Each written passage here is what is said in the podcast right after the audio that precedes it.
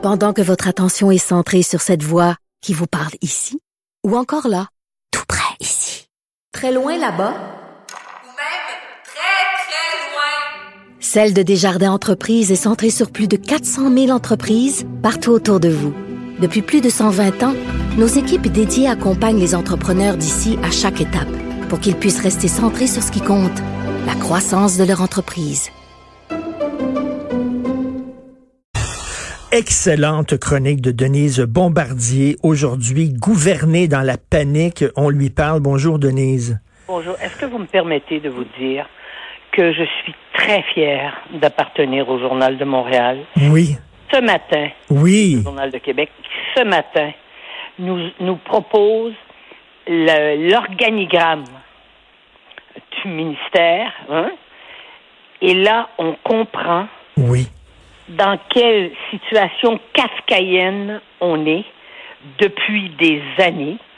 Et moi, j'ai senti depuis, euh, euh, pour revenir à la chronique, euh, au début, le premier ministre Legault a été, dès le début, il a été dans la transparence. Et dès le début, ce qu'il nous disait, on y, on y croyait. Mais c'était au début de, de la pandémie, évidemment, c'était une vision de ce qui allait venir. À partir du moment où il a été à la merci, je dirais, quelque part, des informations qu'on lui donnait, parce que le premier ministre, dans le contexte actuel, puis n'importe quel premier ministre, là, on s'entend, même, même Trudeau, si il n'est pas bien entouré, bien renseigné, si on ne lui donne pas les informations, ben, il ne peut pas. il ne peut pas les transmettre. Et là, on voit, on a senti, à un moment donné, que D'ailleurs, il, exigeait des choses à l'antenne à 13 heures, hein, en disant à partir d'aujourd'hui, euh, il y a des masques. Oui, il y a des masques. Et tout à coup, dans la réalité, on, on, dé- on- on découvrait des, des, CHSLD qui n'avaient pas de masque. Des, et puis, on, découvrait aussi qu'il y avait des, il y avait pas de masque, mais il n'y avait pas de, les employés, il des employés qui, qui quittaient et tout. Alors, on voit là maintenant, ça- je dirais que c'est depuis la semaine dernière, et c'est avant que je vois l'organigramme moi-même, hein, qui est ce matin, là, ça explique tout. C'est que le premier ministre, là, ce qu'il a dit euh, ne pouvait pas se, vérifier, et là, il a pris des décisions. Quant à moi, la décision de dire que les médecins spécialistes devaient tous être envoyés, que euh, faire un appel aux médecins spécialistes pour dire s'en aller euh, faire manger des vieilles personnes et des, et, puis les les, les les soigner, euh, enfin les nourrir et tout, ça c'est une décision qui m'est qui m'est apparue incompréhensible dans la mesure où les spécialistes qu'il faudrait c'est qu'ils soient dans les hôpitaux. Quand il a dit que il nous avait dit que les hôpitaux allaient commencer, n'est-ce pas, à reprendre un rythme un peu plus important dans les pour pour ce qui est des, interventions chirurgicales, et ben là c'est encore reporté de 15 jours. Vous vous rendez compte? Puis reporté de 15 jours alors que déjà la très grande majorité des opérations ont été reportées à cause de la pandémie. Est-ce que vous voyez euh, où est-ce qu'on s'en va avec ça? Et il, a donc il a exprimé des choses. Mais là cette décision là, on voyait bien que c'est une décision qui est prise quand il a quand tout à coup on lui a donné des chiffres, quand tout à coup il, il s'est rendu compte qu'on n'a plus de contrôle sur cette machine là. Oui, mais, mais, Que encore demain ou encore aujourd'hui, cet après-midi, on pourrait découvrir un autre centre qui est aussi horrible euh, que, que, que le centre Héron, quoi. mais, mais ce que, ce que j'aime de votre chronique aussi, moi j'ai toujours l'image du canard. Vous savez, le canard qui, Oui. qui semble glisser gracieusement Oui. sur l'étang, Oui. mais qui finalement, lorsqu'on voit en dessous de l'eau, là, il, il, il, il- s'agite euh, frénétiquement. Là, on est en train de voir le gouvernement s'agiter frénétiquement. Là. Bien On sûr. sent la panique. Là. Mais on l'avait senti, mais on a senti quelque chose qui a, en fait, c'est- dans les subtilités quand on suit tous les jours à 13 heures, évidemment, mais, euh, et à mon avis, c'est important, c'est à peu près la, la chose la plus importante à regarder, c'est 13 heures, euh, euh, si on veut avoir un peu euh, le sentiment de ce qui se passe, et surtout par rapport, à travers aussi les questions des journalistes qui, qui, qui posent, qui, qui sont devant et qui sont à peu près toujours les mêmes, donc qui, qui contrôlent leur dossier, eux, depuis le début. Mais euh, ce, ce qu'on constate, c'est que la dernière semaine, là, on a senti que la ministre, de- la ministre de la Santé, ça allait plus, là. Et, et la ministre de la Santé, il faut pas oublier une chose, contrairement à M. Legault. La ministre de la Santé, elle vient de la machine. Hein? Ouais, Elle vient de ouais. la structure.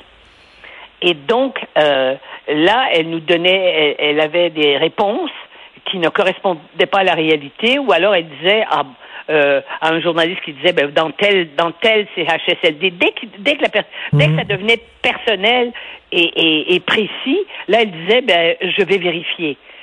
Mais c'est sûr que euh, quand on est au sommet euh, de la hiérarchie, euh, mais qu'on est en pandémie et que les gens meurent, euh, non pas parce qu'ils meurent, parce qu'on sait que ce sont tous des gens dans les CHSLD, euh, on sait que c'est deux ans, le- il reste deux ans, c'est des endroits pour aller mourir, mais ils meurent dans l'indignité. Je pense que c'est ça qu'il faut conserver. Eh bien, à ce moment-là, on ne peut plus parler, on ne peut plus répondre comme ça.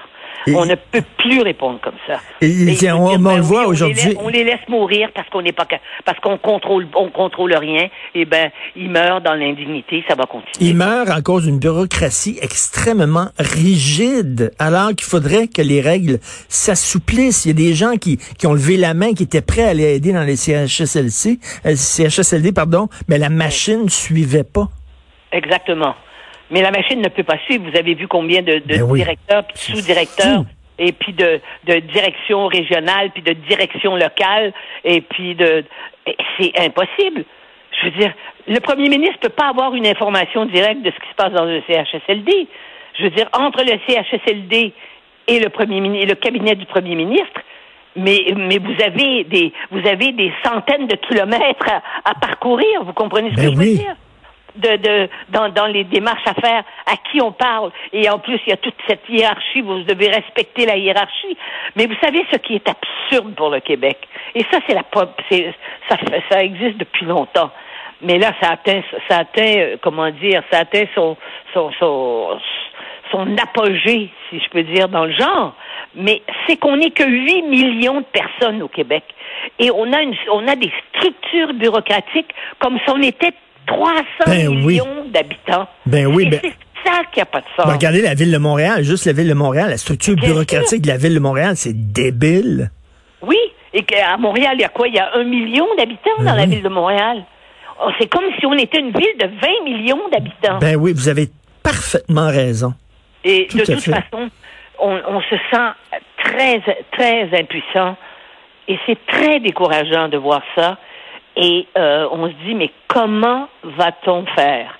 Et quand on voit, il y a des choses tellement obscènes que le, que le ministre qui a, euh, qui, d'abord en tant que ministre, pardon, a accentué euh, la, la, la, la dévalorisation des CH CHSLD, a coupé dans les budgets. Je donne le dernier budget, c'est en 2016, là, qui avait encore coupé 242 millions en disant que tout allait bien puis que y a les tous les services seraient assurés. Euh, c'est quand même incroyable. Et que ce, ce euh, que cet homme-là, qui est, qui est le député aujourd'hui, Gaétan Barrette, est, est interviewé, euh, enfin, est interviewé jusqu'à jusqu'à jusqu'à avant hier par des journalistes qui lui, et- et dans lesquels il s'exprimait sur la pandémie actuelle, sans lui rappeler que c'est lui qui a accentué, c'est lui qui a mis le, le frein, euh, entre autres, dans les soins euh, à domicile. Hein, si ces gens, si on avait, si on avait investi dans les soins à domicile et que ça vient du docteur Couillard qui, quand il a été ministre, a, a, a fait basculer encore davantage euh, la- le, le ministère de la santé dans une dans la technocratie qui relève de la science-fiction finalement. Oui, vous C'est avez- pas humain. On n'a pas inventé quelque chose qui est humain. On a inventé quelque chose qui est dans la science-fiction. Vous avez En- en parfaitement raison. C'est une bureaucratie qui est inhumaine. Ah, Mais euh, excellent. Gouverner dans la panique et j'espère que le confinement va se terminer bientôt euh, pour que vous puissiez prendre dans vos bras votre petite fille. Vous devez vous ennuyer. On en fait une maladie, tous les gens qui ont des petits-enfants. Mais Ben cette oui. semaine, je l'ai vue dans la rue. Elle était euh, de l'autre côté de la rue. et elle voulait que je traverse. Ben oui. Et elle a dit, mais grand-maman, moi, elle a pas d'eau- elle a pas trois ans encore. Grand-maman, elle dit, moi, j'en ai pas de microbes. Tu peux traverser la rue. Ah Alors, non, ça doit être touchant, là. Ah oui. Vraiment bon courage, Denis. Je sais que c'est difficile pour vous. Bon courage. Oui, mais enfin, c'est difficile pour moi. C'est rien à côté de, de, de, de des, des, choses que vivent tous les gens qui perdent leurs parents, qui les ont qui les ont pas vus et qui savent qu'ils sont morts dans l'indignité, qui sont morts dans l'angoisse, qui sont morts eux-mêmes dans la panique, abandonnés dans un pays dit civilisé. Boum, vous êtes en feu. Bonne semaine, Denise. Merci. Merci. Merci.